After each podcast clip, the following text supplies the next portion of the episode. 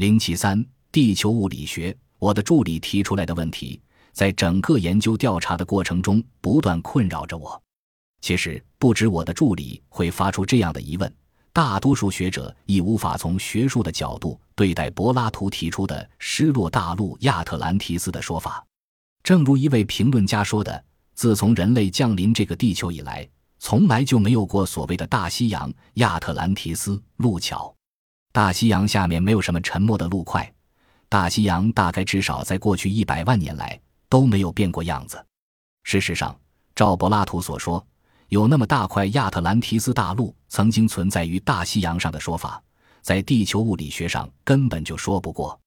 这位评论家独断的语气和专制的论调，我早已见怪不怪。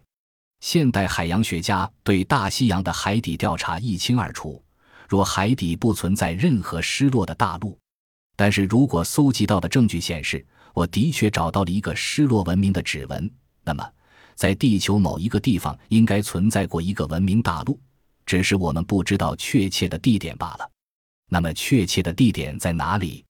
有一阵子，我理所当然的假设，若不在大西洋的海底，很可能在别的洋底。太平洋虽然大，印度洋的可能性似乎更高，因为它更接近中东的肥沃新月。Fertile Crescent 地带，好几个历史上最早的文明，均于公元前三千年左右在附近突然冒了出来。我也做好计划，到马尔代夫追查传说中的古金字塔存在的可能，或到东非海岸的索马里寻找失落天堂的痕迹。我甚至想到西印度洋的塞舌尔群岛追寻线索。但问题在于，海洋地理学家，他们仔细调查过印度洋。画出了一份海底地图，显示没有任何失落的大陆在海水之下。他们也调查过所有其他的海洋，也都没有在海底发现任何失落文明的痕迹。然而，在研究的过程中，我发现越来越多的证据显示，的确曾经存在过一个文明。我开始怀疑，那失落的文明或许是一个航海文明，一个航海者的国家。有许多证据可以支持我的这个假设。细密的、令人惊异的古代地图、埃及的金字塔船只、玛雅日历系统所显示出的惊人的天文知识，以及维拉科查和奎扎科特尔传说中航行于海上的神等等，航海者的国家，同时也应该为建筑家的主人。他们建起了蒂华纳克城、泰奥提华坎城、金字塔、狮身人面像，他们能够轻而易举地搬运二百吨的巨石。他们能够精确地照准方位，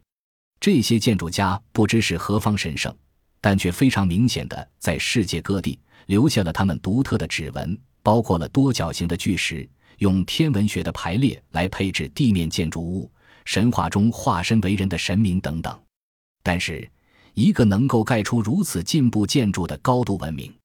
不但要有丰富的资源、成熟的组织，还要有学问，能够到探测从南极到北极。且做成地图的技术，且聪明到能够量出地球的大小尺寸，这实在不可能从一块有限的土地中发展出来。